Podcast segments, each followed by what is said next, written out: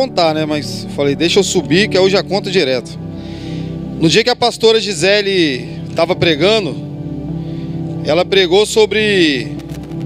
Falou muito sobre amor, sobre doar, sobre pessoas que, que deveriam doar coisas. E aí naquele dia eu sentado ali, eu falei assim, Senhor, vem o profeta Mirim aí. ó. E aí, naquele dia, eu falei, Senhor, como que eu vou abençoar pessoas? Eu tenho recurso financeiro para abençoar, mas no nível que eu quero, eu ainda não tenho esse recurso no meu. E Deus falou assim: vou te mostrar. Hoje eu vou te mostrar. Não falou à noite, senão vou estar contando mentira. Eu falei assim, vou te mostrar de onde vai vir o recurso. Quando deu meia-noite, me mandaram uma mensagem: manda seu Pix, porque Deus falou comigo para mandar uma oferta para sua conta. Eu pedi nove e meia, meia-noite a resposta veio. Eu encontrei a pessoa aqui na igreja, ela não está aqui hoje. E falei assim: para que, que esse dinheiro? É para me gastar comigo ou é para me abençoar a obra? Ela falou assim: eu falei assim, eu senti de comprar com a metade desse dinheiro cesta básica. Ela falou: então faça isso, a outra metade você pode gastar com você. Quando você se coloca diante de Deus, mesmo sem ter recurso, Jesus vai mandar o recurso. Eu vi o testemunho do, meu Deus, um dos maiores homens, maiores igrejas do mundo, lá do Maranhão, do ADA, igreja um para um. E ele falou assim: meu pai era milionário, Abe Uber, meu pai era milionário, mas a gente nunca teve em carro importado, a gente nunca morou em mansão. Aí o entrevistador perguntou por que, Abe Uber?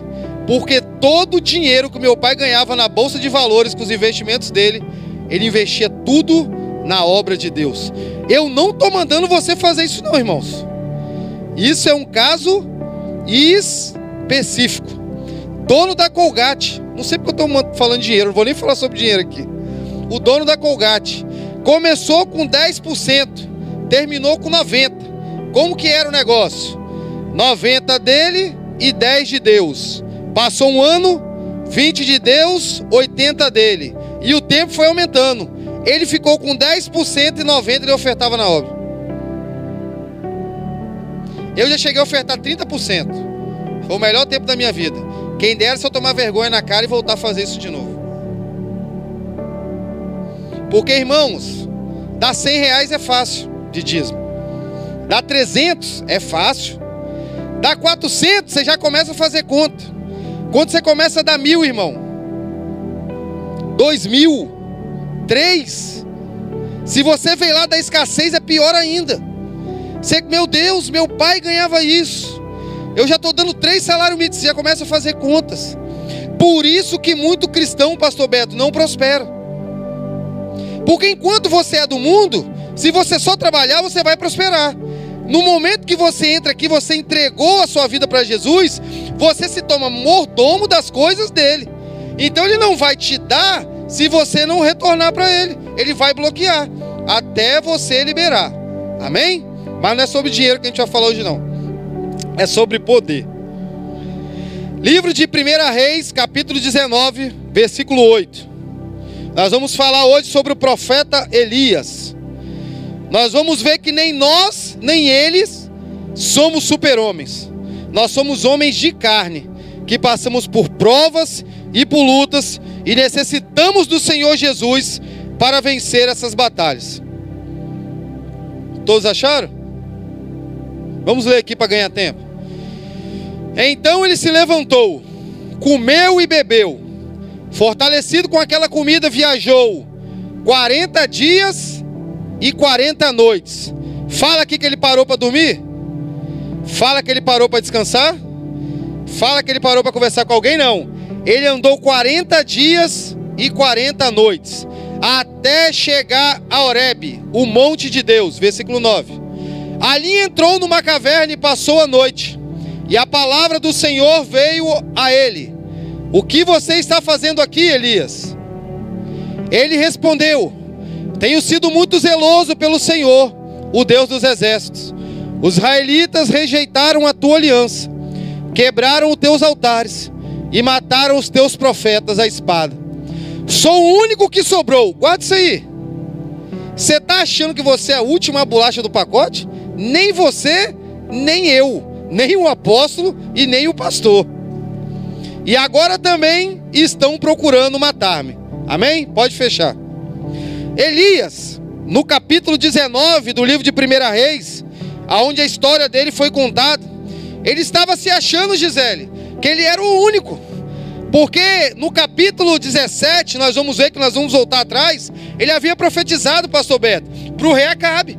E segundo a palavra dele, parou de chover por três anos e meio, pastor Mercedes. Então como que ele estava se achando? Eu sou o único, só eu que profetizo, só eu que falo, segundo a minha palavra acontece. E quando o cerco se fechou, ele olha para Deus no capítulo 19 e fala assim: Eles estão querendo me matar, Senhor. Mas lá atrás você não falou que você era o único, que você era o poderoso, que você era o bonzão, que você fazia? Não, não, não. Às vezes, irmão, isso não é só na igreja, não, pastor Mercedes. A gente começa, como nosso irmão ali vai começar uma caminhada na política agora na frente, não por trás das malhadas e vai se eleger vereador, e daqui a pouco ganha para deputado, aí ganha para senador, aí vai subindo. Aí, quando estava lá no início, não estou falando que isso vai acontecer com você, não, pelo amor de Deus. Quando estava no início, queria ajuda de todo mundo, mas quando está lá em cima, muitas vezes, irmão, as pessoas se esquecem de onde saíram. Aí aquele que ajudou a ganhar um voto, dois, você já não se lembra mais dele. Quem é você? Eu vi político perder campanha por causa de três votos. Nunca se esqueça dos seus inícios. O início de Elias foi pequeno, o final foi grande. O ministério de Elias não era para parar ali, pastor. Não era para acabar, porque depois do capítulo 19, você vai ver que Deus manda Elias fazer três coisas. Nós vamos falar sobre isso. E o ministério de Elias acaba, e o ministério de Eliseu continua. Porque Elias achou que era bom demais. E eu também já me achei que eu era bom demais. Eu já cheguei a entrar no culto, pastor, e falar assim: se eu não tiver, não tem mistério. Se eu não tiver naquela roda orando, Deus não vai falar. Ai, ai, ai, ai, ai, ai, ai. Deus me quebrou em milhares de partes e me mostrou comigo ou sem mim vai acontecer. Porque quem faz não sou eu, quem faz é Deus. Eu já provei por A mais B na última vez que eu preguei. Eu botei crianças aqui na frente e falei: Deus hoje vai usar as crianças. E Deus usou as crianças para falar. Deus pode usar qualquer um para falar. Basta você estar disposto para falar. Mas no dia que você falar, estou cansado, não quero mais ser usado, tem problema não, irmão. Deus levanta outro. Você vai ver aqui que Elias falou: "Tô cansado, não quero ser usado". Deus não ficou nem de muita conversa, falou: "Pega o óleo e unge Eliseu que eu vou te levar". Com Deus não tem muito papo. Ele quer usar A, quer usar B, quer usar C, quer usar D. Mas se não quiser, Tiago, não tem problema não. Tem outro do lado que quer ser usado. Jesus, Deus conversando com Isaías, ele pergunta: A quem eu vou enviar, Isaías? Se Isaías fala, não quero ir, ia chamar o profeta do lado. Você quer ir, profeta? Quero. Então é você, vai. Quer que eu te prove? A seara é o que, pastor? E os ceifeiros? Se tem pouca gente, se eu tenho uma plantação, ela já está branquinha para colher de trigo e eu tenho poucas pessoas que querem trabalhar, se no meio de poucas uma ainda falar assim, não quero, se outro trabalhador bater na porta da minha fazenda e falar assim, eu quero colher, meu irmão, entra logo. Entra, você não tem mais ninguém para trazer, não, pode trazer, que eu vou usar todo mundo para colher aqui. Os frutos estão esperando para ser colhidos. Ano de 2024, aonde Deus vai te dar porção dobrada para colher os frutos, força dobrada para colher os frutos do Senhor. Você pode trocar o fundo? Rafaela, coloca aquele fundo que Beto estava orando aqui. Em meio, o tema dessa mensagem é: em meio à guerra, a provisão chega. Para nós entendermos o que aconteceu no livro de Reis, capítulo 19, nós temos que voltar para Reis, capítulo 16. O primeiro rei que eu quero falar é o rei Salomão. Davi morre, o rei Salomão assume. no início do reinado do rei Salomão, o rei Salomão ainda começou muito bem. Rei Salomão fez oferta ao Senhor, o rei Salomão orava a Deus, Deus conversava com Salomão, Deus ainda fez uma, um, um, uma pergunta para Salomão, perguntando o que ele queria. E ainda ele pediu, eu quero sabedoria. Só que passado o tempo, o rei Salomão se desviou do que o Senhor tinha falado com ele. Porque, pastor, antes de Davi morrer, Davi falou com Salomão: não a parte da lei. E deu todas as direções para Salomão, e a maioria era para ele seguir a Deus. Mas quando Salomão saiu de pequenininho e virou grandão, ele se esqueceu da onde ele veio. E aí não dava mais ouvido para Deus, começou a dar ouvido para a mulher. E nós vamos ver aqui que mulheres destruíram vários reis, mulheres sábias edificam a sua casa, mulheres tolas destroem a sua casa, não sua casa, destroem o reinado inteiro. As mulheres que estavam com Salomão, em vez de trazerem ele para a presença do Senhor, fizeram Salomão se aproximar de outros deuses. E Salomão, um homem que um dia viu seu pai construir um reinado do zero, viu seu pai fazer as coisas retas diante de Deus. Salomão não era qualquer um, Salomão era filho do homem que foi chamado segundo o coração de Deus. Sabe que isso me faz menção? Que mesmo um jovem morando numa casa aonde o seu pai é temente, se ele não quiser, ele não anda reto diante do Senhor. E a culpa não é do pai, a culpa é do filho que não quer andar reto. Salomão andou diante de Deus, numa casa abençoada. O seu pai errou? Errou. Mas me mostra Davi errando duas vezes a mesma coisa. Davi adulterou uma vez. Davi fez o censo uma vez. Davi foi homicida uma vez. Você não via Davi errando duas vezes.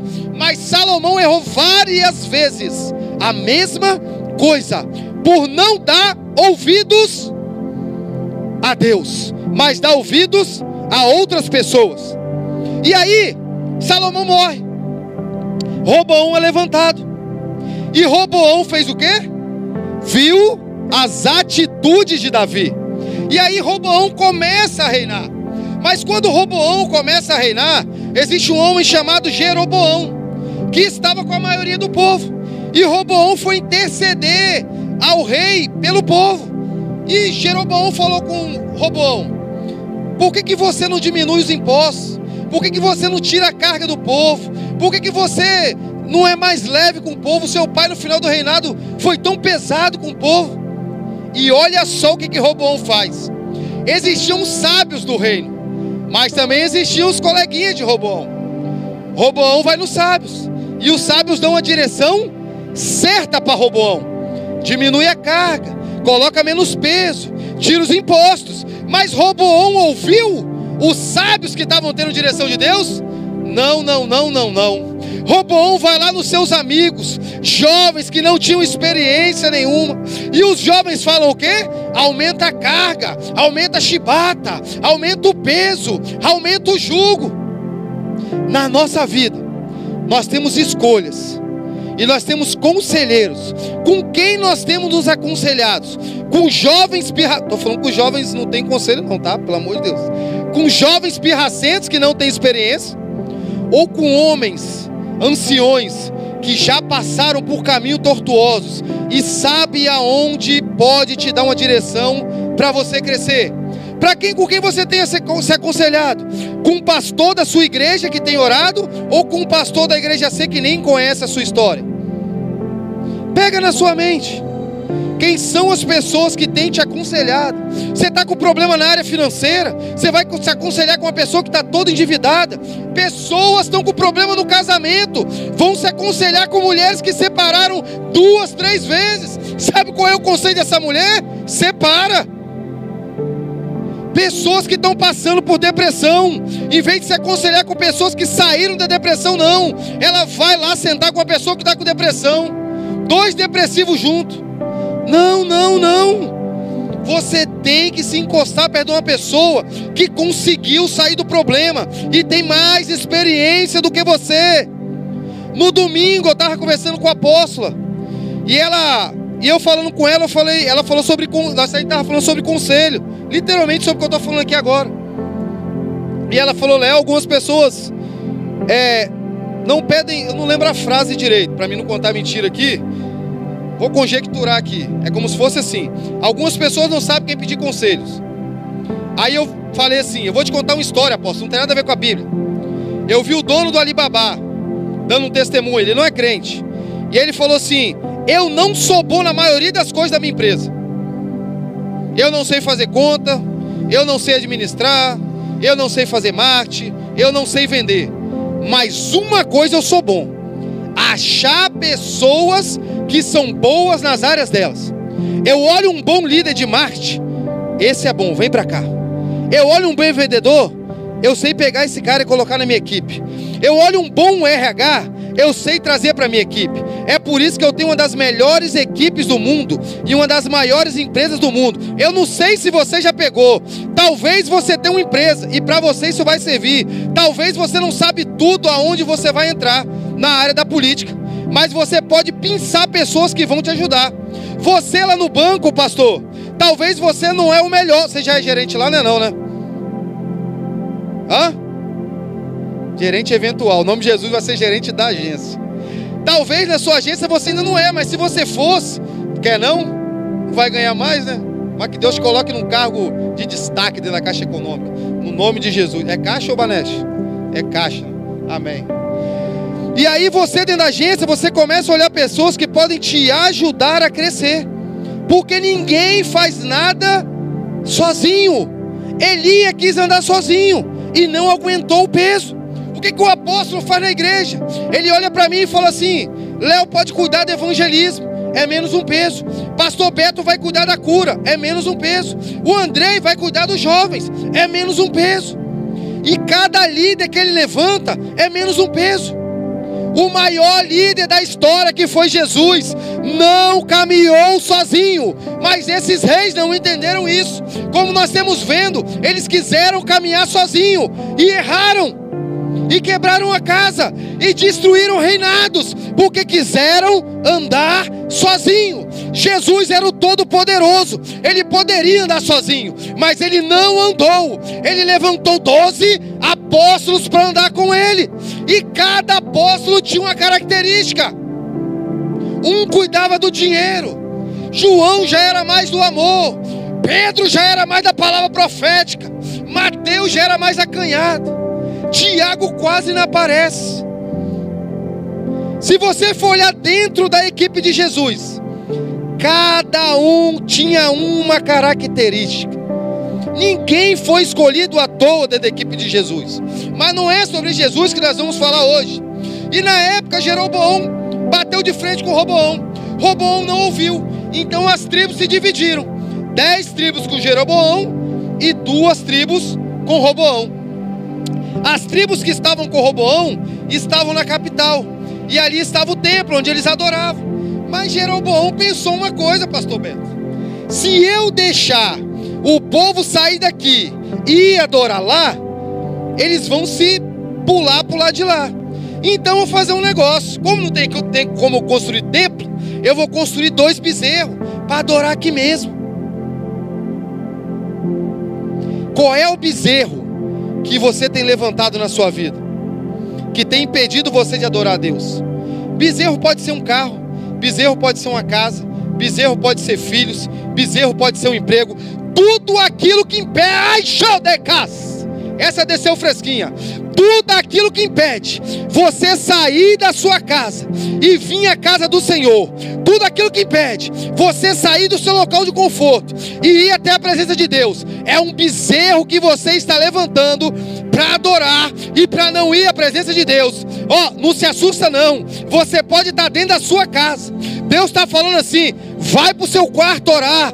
Lá é o local da presença. E você está na frente da. Não é pecado ver Netflix. Não é pecado ver Flamengo, eu estava vendo. Mas às vezes, Deus, você vai ver um jogo do Flamengo que aconteceu comigo.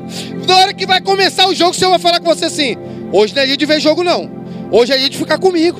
Sabe para que Deus vai fazer isso? Para te testar. Se maior na sua vida é o Flamengo ou é ele. Às vezes vai ter pessoas que vai estar na sua casa e não se espanta não. Você vai estar no churrasco e seu nível de intimidade vai estar tão grande que o Senhor vai falar assim: larga todo mundo e vem para minha presença.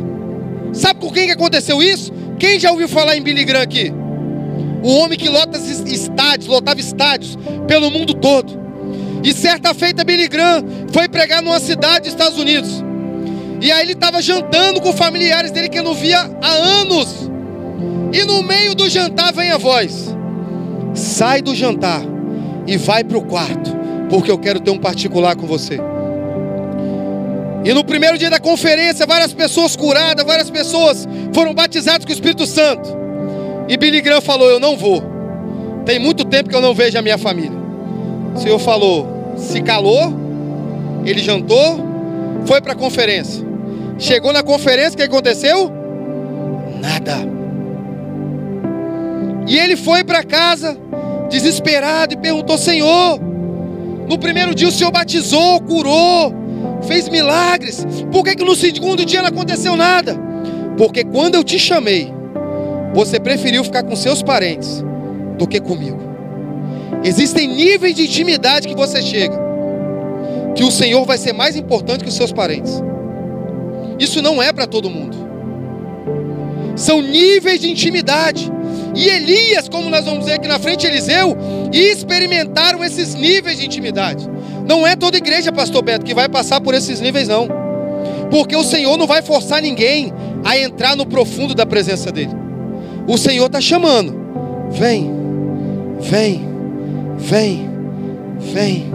Você vai se você quiser. E aí, eles começaram a adorar esses deuses. Quando eles começaram a adorar esses deuses, a primeira maldição que veio sobre esse rei foi que a mão dele se secou. O profeta deu uma palavra. O rei estava próximo ao altar, no altar, clamando. Quando o profeta estava clamando, entra o profeta, se não me engano, o profeta Aías. E o profeta Aías começa a clamar contra Gisele. Imagina um rei, hoje aqui no altar da igreja. Vem Deus, vem Deus, vem Deus. Aí vem o pastor Beto, aponta, Deus não vai vir não. Está repreendido no nome de Jesus. Aí como que fica? Você vai ouvir o rei ou vai ouvir o profeta? Mas a palavra do profeta foi tão poderosa que quando o rei foi tocar no altar, a mão do rei secou. O altar é muito sagrado, irmãos. E tem pessoas que estão ficando só com a mão seca, não é com o corpo inteiro. Porque não tem tocado só no altar, tem tocado em pessoas que não deveriam tocar. Se você vê um pastor cair, um líder, deixa que Deus trata com ele. Não fique em roda falando não. Se você vê uma pessoa indo por um caminho errado, se desviando da igreja, só ora por ele, Deus tem misericórdia. Venha com a sua graça, com o seu poder sobre a vida dele. Não deixe que ele se desvie, não fica lá arrumando coisas para tentar apedrejar ele não, porque ele já está numa situação ruim. Ainda você ainda fica amaldiçoando ele para que ele não se levante. A sua mão pode ficar ressecada. Abençoe ele. Como o pastor leu hoje aqui sobre os fariseus, a Bíblia nos diz, o pastor sabe, que se nós amaldiçoarmos os nossos inimigos, Jesus falou que a gente seria como os fariseus. Nós temos que abençoar aquele que nos maldizem. Nós temos que abençoar e não amaldiçoar. E Jeroboão tentou comprar o profeta, pastor. Livro de 1 Reis 13, 8. Coloca aí. Nós vamos ver como que ele quis comprar. Nem tudo é com recurso.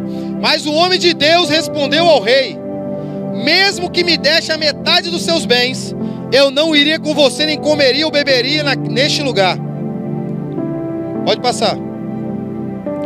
Pois recebi estas ordens pela palavra do Senhor: não coma pão nem beba água, nem volte pelo mesmo caminho por onde foi. Pode fechar.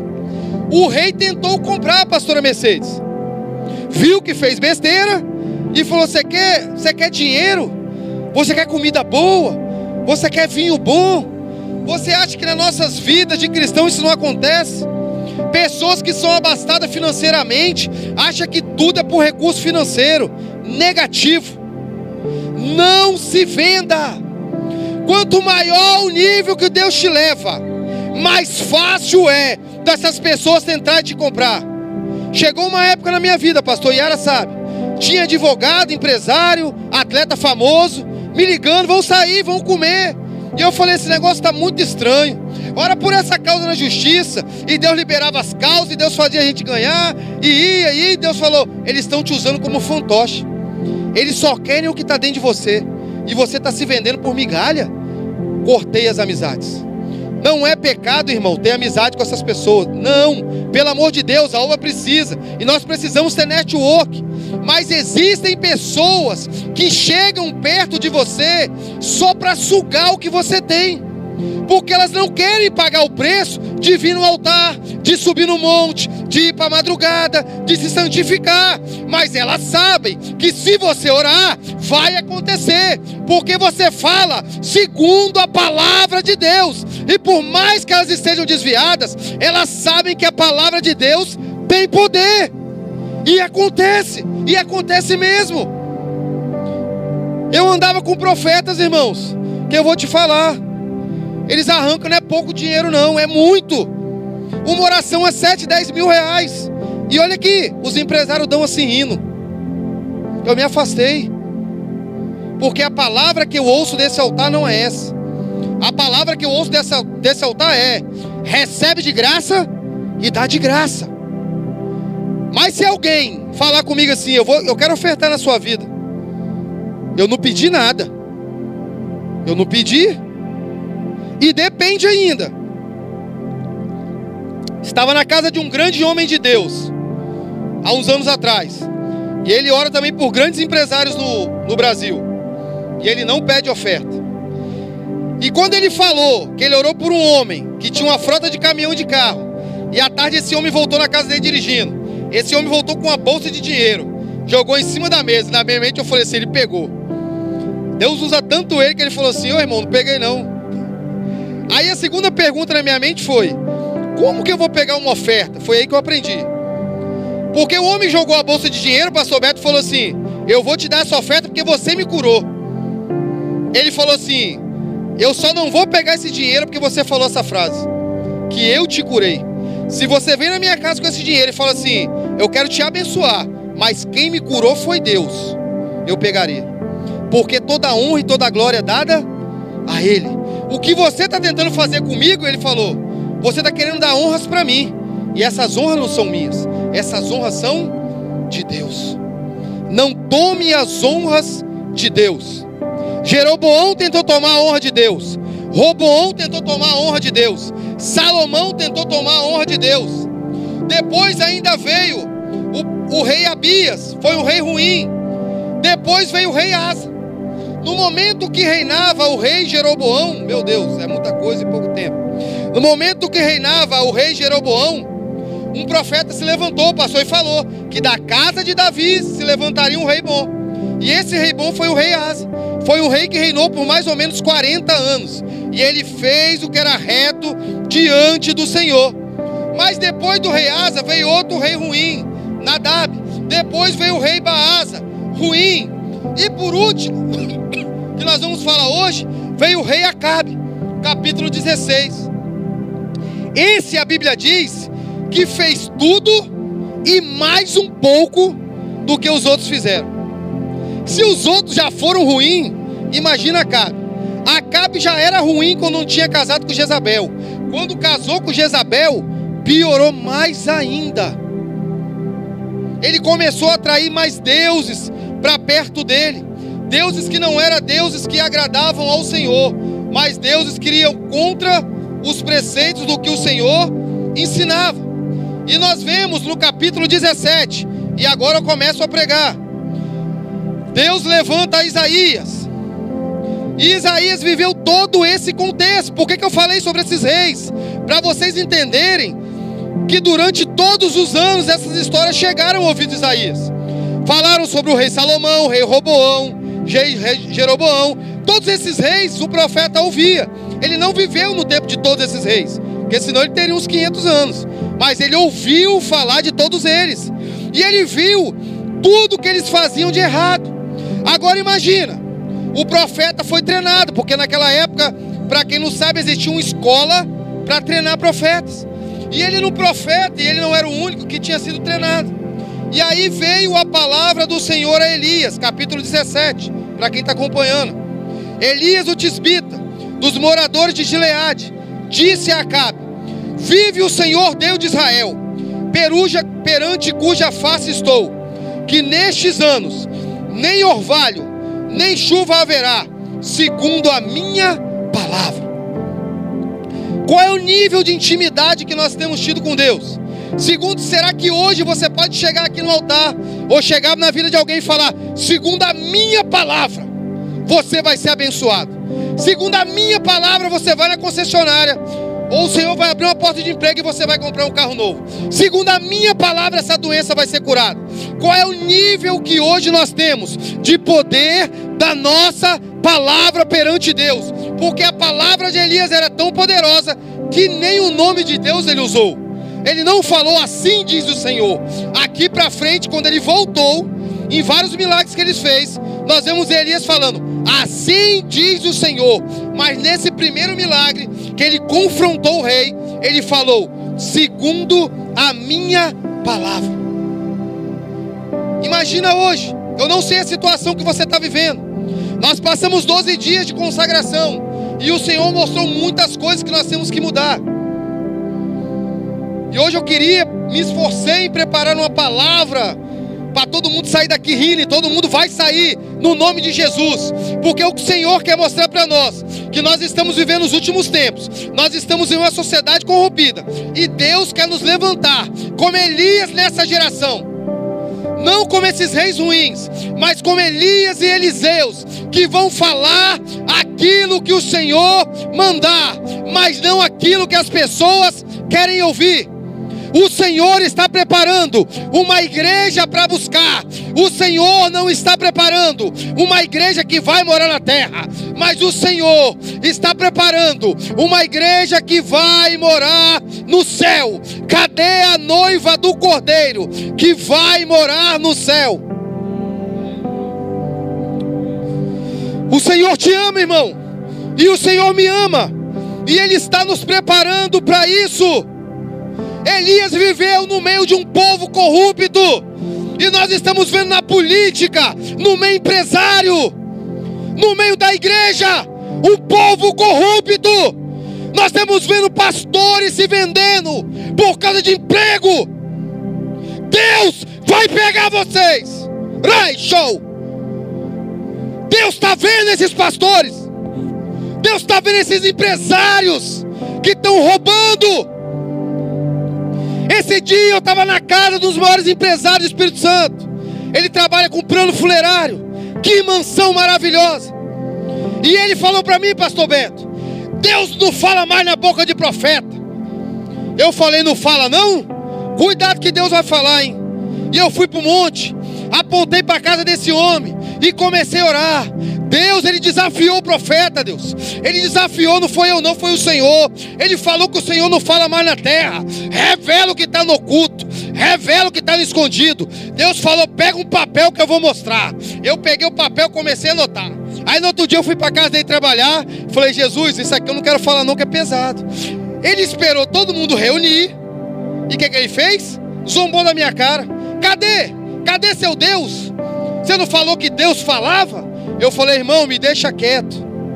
Me deixa quieto. Fala aí se você é homem de Deus. Eu falei, agora eu vou falar. Primeiro, você vendeu uma empresa e você pegou o dinheiro e escondeu em outra conta. Aí ele falou assim: pera aí rapidinho, vão ali na garagem para conversar. Eu falei, não, agora eu vou falar tudo aqui no meio aqui. Ele, não, não, pode parar por aí. Aí lá na garagem ele falou assim: rapaz, Deus ainda fala. Uma salva de palmas para Jesus, irmão. Deus ainda fala. Esse homem, depois desse dia, ele começou a me tratar igual pão de ló. No dia de receber, ele falou: Você não vai receber na minha casa, não. Você vai no meu escritório, você vai sentar na minha cadeira.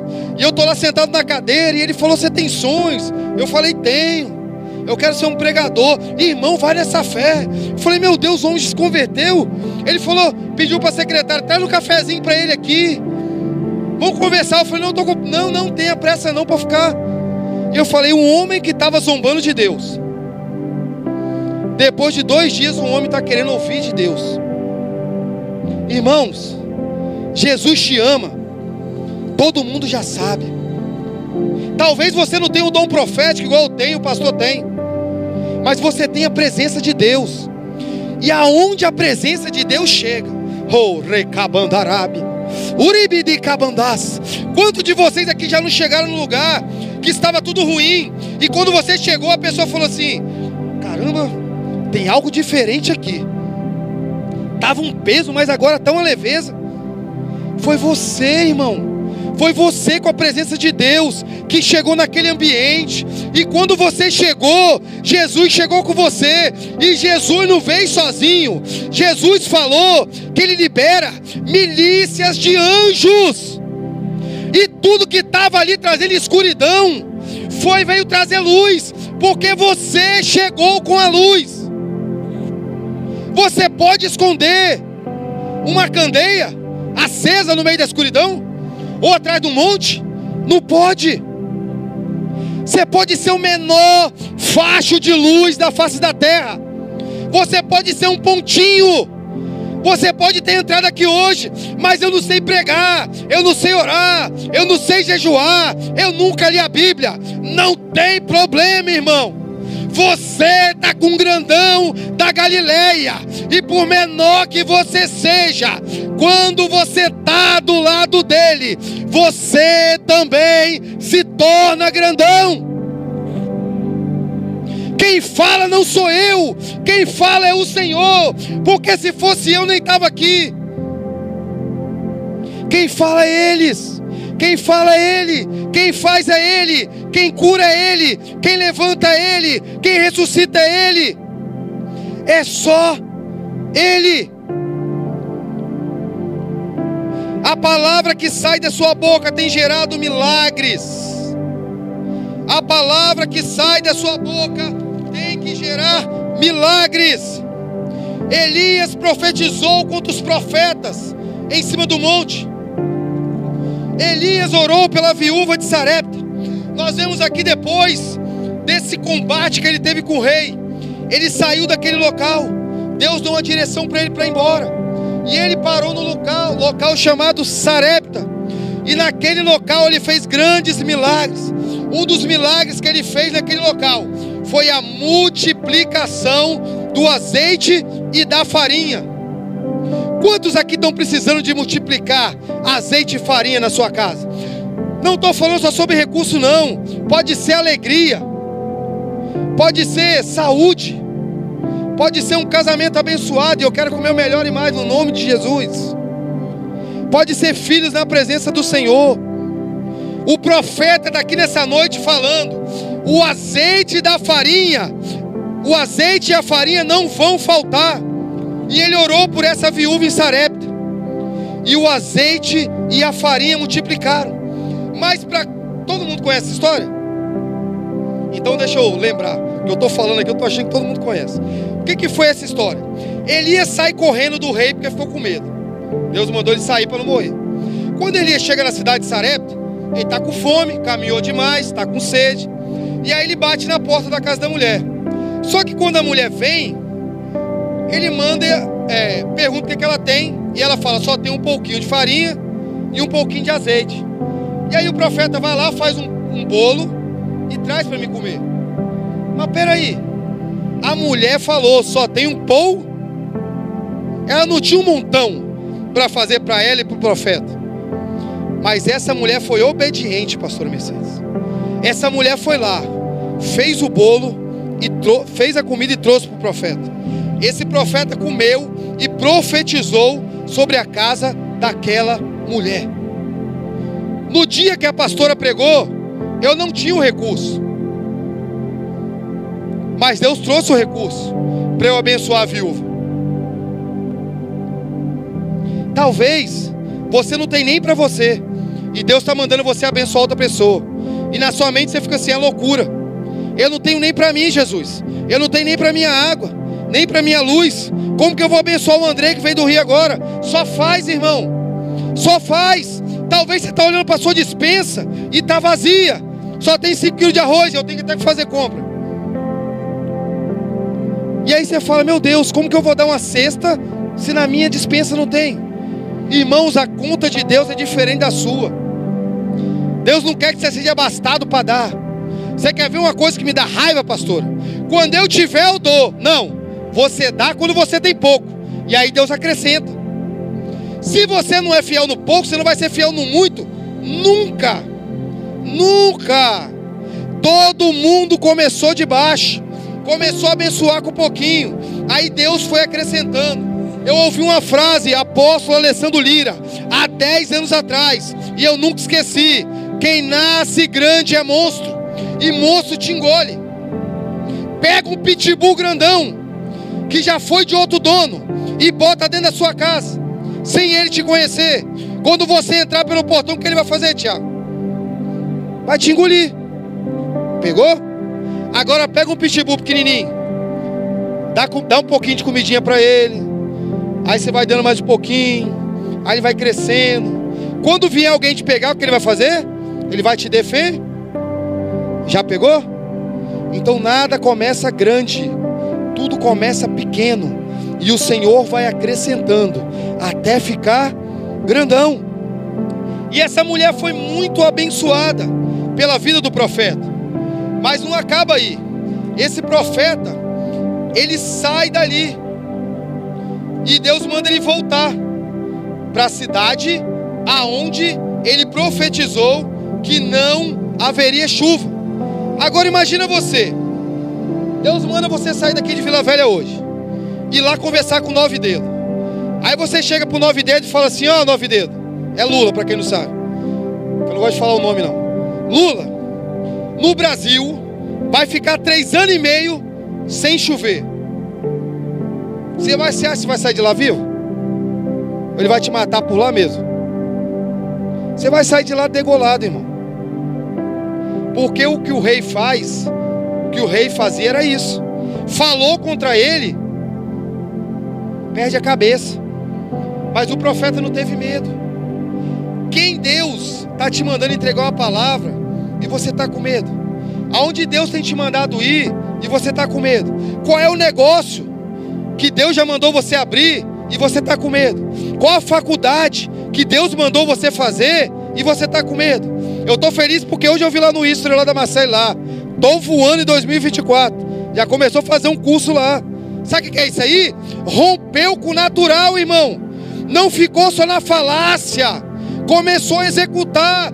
Nós estamos falando sobre Elias, que teve ousadia de falar sobre chuva, mas a palavra você tem que trazer para você e executar na sua vida. Deus, o que na minha vida eu tenho que romper, como Elias rompeu, e lançar uma palavra para que eu possa fluir no ano de 2024. É você e Deus. Talvez algumas aqui, igual as duas ali, ó, tem que casar. Talvez é momento de olhar para o céu e falar: Deus, esse ano não passa. A, a dona Marlene, eu sei a batalha dela.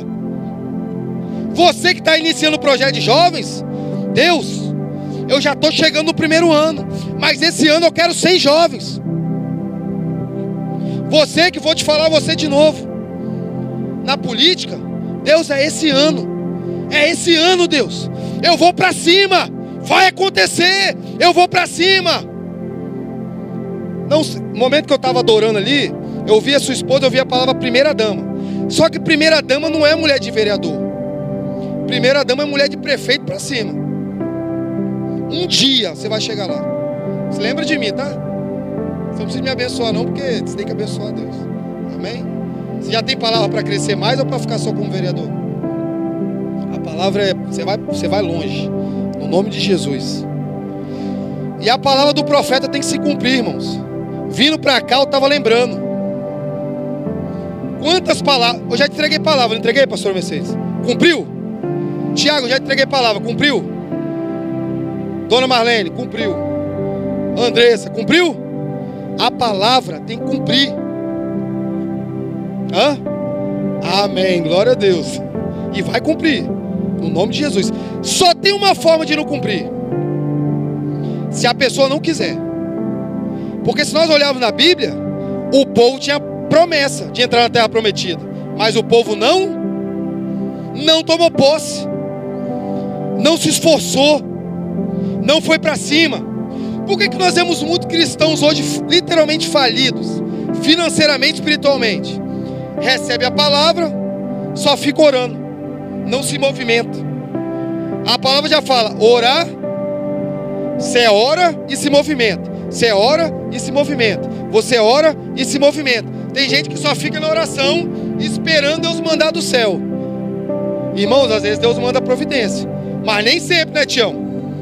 Fica lá dentro da lavanderia, lá esperando. Alguém vai buscar roupa, alguém vai trazer a roupa, alguém vai lavar roupa e alguém vai entregar. Não trata Tião de pegar o carro, não, e lá na casa do cliente pegar a roupa e trazer para lavanderia. que trabalha com ação social. Tem que ir para abordar as pessoas. No final do mês ela não tem salário, não, irmão.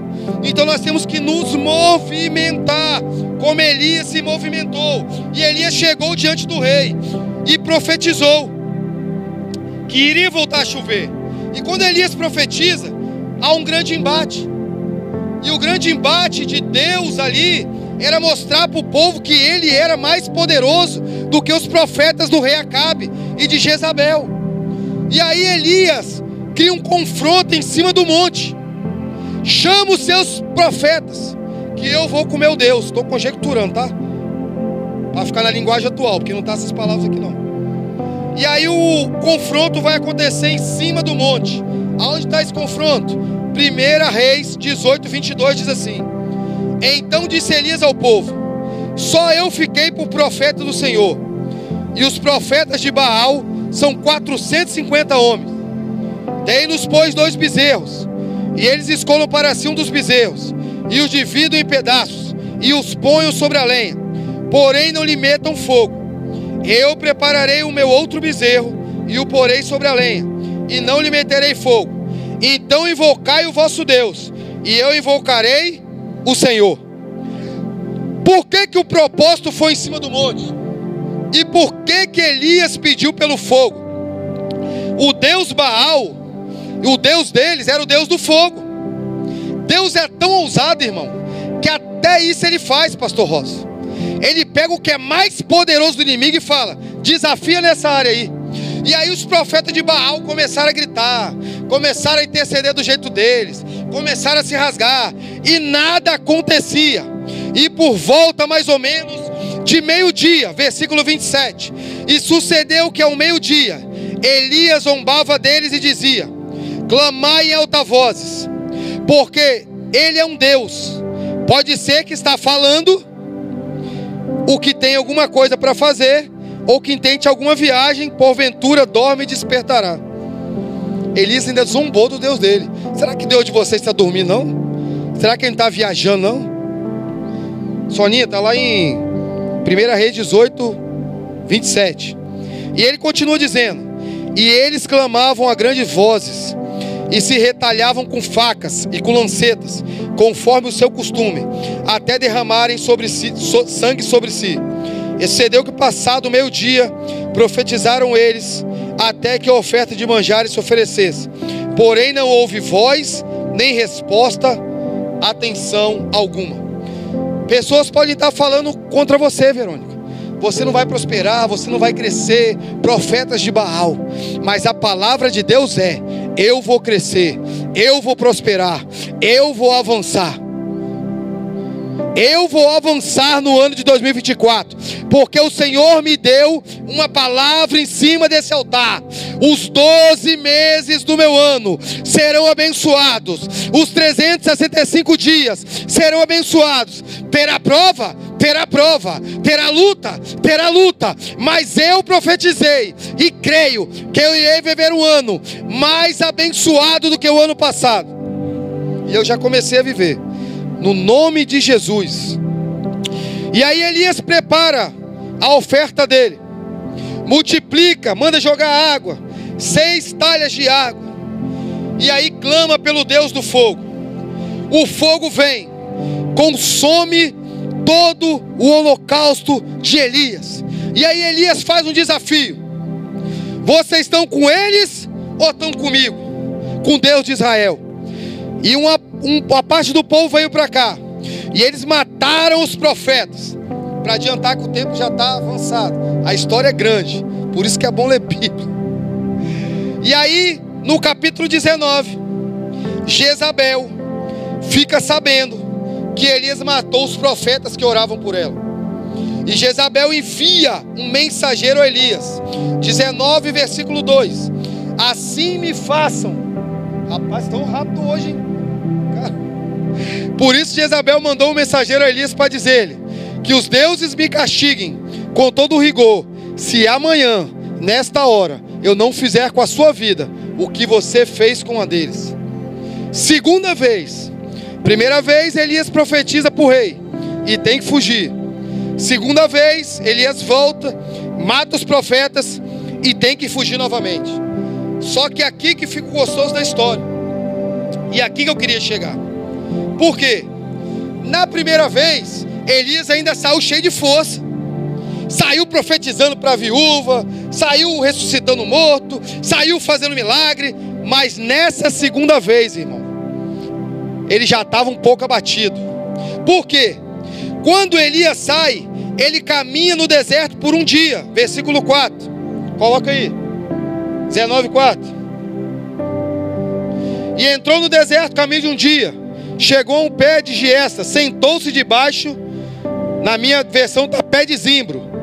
Dele orou, pedindo a morte. Já tive o bastante, Senhor. Tira a minha vida. Não sou melhor do que os meus antepassados. Quantos de nós, na nossa caminhada, já pedimos ao Senhor para abandonar ministério, para parar tudo, ou até mesmo nos nossos casamentos, ou por causa de um filho, ou por causa de uma doença da família. Quem nunca? Senhor, não aguento mais. Eu quero parar. Chega, a luta está grande demais. Mas Elias passou por isso, para nós vermos que até mesmo quem ora e faz parar de chover, sente na carne o peso da luta. E Elias ficou ali, debaixo daquele pé de zimbro, e, e pediu a morte ao Senhor. Mas tem oração nossa, pastor Beto, que Deus não ouve. E essa foi uma oração que Deus não ouviu de Elias. Porque Elias continuou vivo. E o anjo do Senhor veio a Elias e deu comida a Elias. Elias comeu, deitou, e o anjo do Senhor tornou segunda vez e o tocou e disse: Levante e come, porque muito comprido será o teu caminho. Versículo 8. Levantou-se, pois, e comeu e bebeu, e com a força daquela comida caminhou 40 dias até o monte de Deus. Elias estava numa situação ruim, Elias estava numa situação precária. Homens estavam vindo atrás de Elias para o matar. Se coloca no, no lugar de Elias, Andrei. Vários homens da Al-Qaeda, Estado Islâmico, vindo atrás de você, lá no meio do deserto, querendo te matar, porque você não está você não tá em pecado, você fez algo que Deus mandou. Muita gente julga ele, foi medroso. Medroso não, queria ver se fosse você no lugar dele. E Elias correu 40 dias e 40 noites. Depois de ficar 40 dias e 40 noites, caminhando, Elias chega até o Monte Horeb. Quando Elias chega perto do Monte Horeb, Elias no versículo 9, ele entra numa caverna e passou ali a noite. E eis que a palavra do Senhor, grava isso. A palavra do Senhor veio a ele e disse: "Que faz aqui, Elias?" Elias estava dormindo e a palavra do Senhor veio a ele. Quantos de nós o Senhor tem visitado na madrugada em sonhos, para falar conosco coisas que nós estamos fazendo de errado, ou que nós temos que melhorar, ou por caminhos que nós temos que tomar e nós não estamos ouvindo. Um outro empresário que eu estava trabalhando na casa dele. Ele, ele era dono de uma clínica oftalmológica. E eu trabalhando na casa dele, eu estava numa conferência na sede. Deus falou comigo assim: fala para aquele homem que você está trabalhando na casa dele, que eu vou dar dezenas de franquia para ele, de clínicas oftalmológicas. E a, a resposta que ele pediu, eu estou dando para ele. Eu acho que já contei esse testemunho aqui, mas eu estou contando porque liga nisso aí. E sabe o que que cheguei na casa dele no outro dia, entreguei a palavra profética. Ele começou a chorar. E ele falou assim: "Léo, ontem à noite, na minha casa, eu não sou crente, eu nunca fui na igreja. Eu abri a Bíblia, olhei para o alto e falei: Deus, se o Senhor existe, manda um servo seu falar comigo.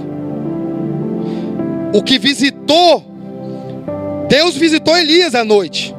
Esse homem visitou Deus. Às vezes nós não temos que esperar, pastora Mercedes, Deus nos visitar. Nós que temos que visitar Deus e bater na porta de Deus. Porque quem bate a porta, abre. Tem uma palavra hoje, pastor, que liga nesse texto. Nós temos que sair da nossa sonolência, da nossa paralisia. E eu vou falar de novo. Nós temos que nos movimentar, porque Deus é Deus de movimento. E aí Elias começa a se lamuriar diante de Deus. E ele disse: Tenho sido muito zeloso pelo Senhor, Deus dos exércitos, porque os filhos de Israel deixaram o teu conserto, derribaram os teus altares, buscaram a minha vida para me tilhar. E ele disse: Deus falando com ele: Sai para fora, põe-te neste monte perante a face do Senhor. E eis que passava o Senhor, como também um grande forte vento, que fendia os montes, quebrava as penhas diante do Senhor. Porém, o Senhor não estava no.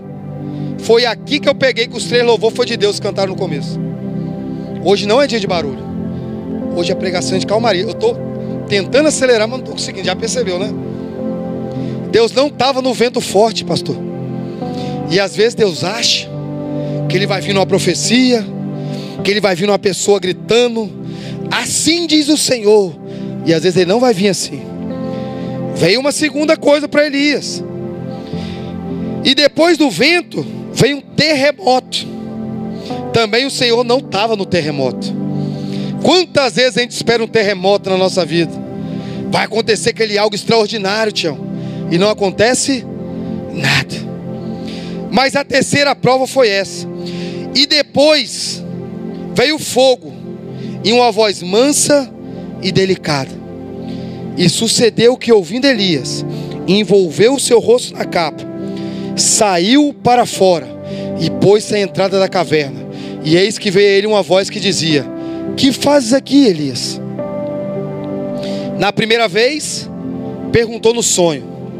Da segunda vez, Elias corou pelo fogo achou que ele ia vir no fogo, não veio. Elias achou que ele ia vir no terremoto, não veio.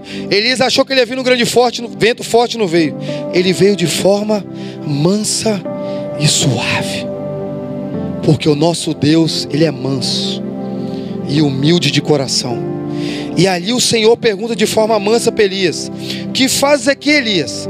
E Elias fez todo aquele discurso de novo. Isso que me chamou a atenção. A mesma lamúria, a mesma resposta. Tenho sido extremo zeloso pelo Senhor dos exércitos, e blá, blá, blá, blá.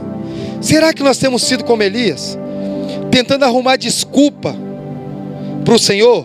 Não é melhor ter falado assim, ó, ó, fui medroso, saí correndo, tô, tô cheio de medo de me matar, mas você pode me ajudar? Pastor Mercedes, nesses últimos tempos, Deus está ouvindo mais oração de morador de rua, de traficante, de prostituta, do que de crente dentro da igreja. Sabe por quê? Porque está igual Elias. Grandão, não é proibido falar isso, não, irmão, pelo amor de Deus.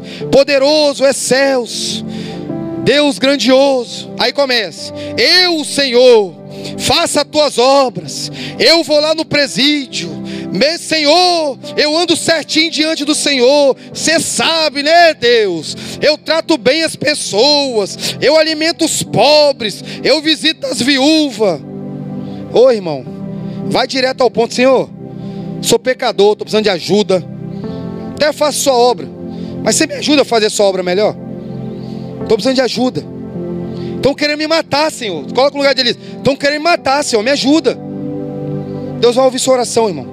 Melhor do que você ficar fazendo esse monte de. Tá achando que eu estou falando heresia? Eu vou para a Bíblia. Não é por muito falar que você vai ser ouvido. Às vezes é melhor nem falar. Vai lá e fica quieto. Mas quem vai orar por mim? Vou te mostrar, está na Bíblia. O Espírito Santo. Quando você não tem nada para falar, a minha Bíblia diz e a sua, que o Espírito Santo intercede diante de Deus por nós. E às vezes é até melhor, sabe por quê? Porque ele pega as palavras que estão lá dentro do nosso coração, mas sem distorcer. Eu creio, e eu falo com a minha esposa, com meus filhos com outras pessoas, que se Deus ouvisse tudo que a gente ora, eu acho que às vezes descia um fogo do céu e consumia a gente. A gente dá graças a Deus que o Espírito Santo, no meio do caminho, acho que fala assim: rapaz, eu vou deixar chegar no ouvido de Deus, não, peraí. Eu vou interceder, porque senão o bicho vai pegar. Esse cara vai morrer. Porque ele está falando tanta coisa aí que já está confrontando Deus. Porque tem gente que confronta, irmão. Senhor, faz logo. Rapaz, quem é você para mandar Deus fazer logo, rapaz? Você é filho, você não é pai. Pai é ele, filho somos nós. O filho, quando fala com o pai, tem que ter respeito. Você não pode falar de qualquer jeito. E Elias ali se lamuriou. E naquele momento, sabe que Deus viu? Chega, acabou o ministério. Vou levantar outro. Reclamou a primeira, reclamou a segunda vez. Deus não ia esperar a terceira. Então qual foi a ordem de Deus? E o Senhor disse: Vai e volta pelo teu caminho para o deserto de Damasco. Olha só a sequência que Deus mandou ele fazer, hein? E Elias fez tudo ao contrário. Unja Hazael, rei sobre a Síria. Primeiro. Depois você vai ungir Jeú, rei de Israel. E terceiro, unja Eliseu, filho de Sapate, como profeta em teu lugar. O profeta era o terceiro, né? Mas ele estava com tanto medo de morrer, que sabe o que ele fez? Partiu, pois, Elias dali, achou Eliseu, que andava lavrando com doze juntas de bois adiante dele, e ele estava com doze décimos de bois. Elias passou por ele, lançou a sua capa sobre ele. Ali Elias unge Eliseu, para Eliseu continuar a chamada de Elias. E agora eu vou te dar um conselho. Cuidado com o que você pede para Deus. Primeiro você ora e pergunta: Deus, você quer que eu seja um empresário? Deus, você quer que eu seja um pastor? Porque talvez o que você está pedindo, pastor Beto, a gente sabe disso. Você está pedindo um algo que não é para você. E quando aquele algo vier, em vez de vir para bênção, vai vir para maldição. Porque você não vai suportar. Você acha que é fácil, irmão? Você ter 500 funcionários? Eu tenho lá às vezes 3, 4, eu quase dói da cabeça. Imagina 500 mil. Eu já vi gente, eu quero ter três empresas, eu quero ter mil funcionários. Irmão, todos os empresários que eu, todos empresários que eu trabalho, tomam remédio controlado para dormir. Todos. Sem medo de errar. E eles falam comigo. Esse dia eu cheguei para um e falei: amanhã você lembra de me pagar? Vou falar o valor porque é baixo. 5 mil reais. Ele falou assim: irmão, você acha que eu estou pensando em 5 mil reais, irmão? Amanhã eu tenho que pagar 200 funcionários, irmão. E eu ainda não tenho dinheiro. 5 mil, vou ali com um amigo meu e pego emprestado. Presta aí para me pagar o trabalho do irmão aqui. Mas o salário de 200 funcionários eu não tenho. Eu tomo remédio controlado para dormir. Isso eu estou falando de empresário. Aí talvez você quer ser um advogado que tenha cinco escritórios. Imagina você mexendo com 50 advogados.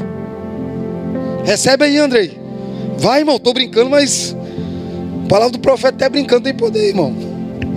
E aí hoje você está trabalhando de carteira, você está trabalhando no escritório. E quando dá cinco horas, você vai embora. Você não tem que pagar água, você não tem que pagar luz, você não tem que cliente reclamando. Andrei, e o processo? Vai sair quando? Agora imagina pepino de 50 advogados. Você vai querer isso? Ou você vai querer cinco? Pergunta para Deus. Quantos advogados que tem? Porque Deus vai te dar um escritório. Você não, você não veio por. Espírito Santo fica trabalhando para os outros, não, irmão. Eu tenho certeza absoluta. E assina embaixo. Deus, assina aí. Porque quem larga, pastor Beto, o serviço em uma cidade e vem para outra, irmãos, recebe cem vezes mais o Senhor falou. Eu não lembro o texto certo. Como que é o texto certinho? É quem larga o seu trabalho? Eu não vou falar porque eu também não conheço todos os textos da Bíblia, né? Mas a Bíblia diz, é, eu acho que é quem larga seus afazeres.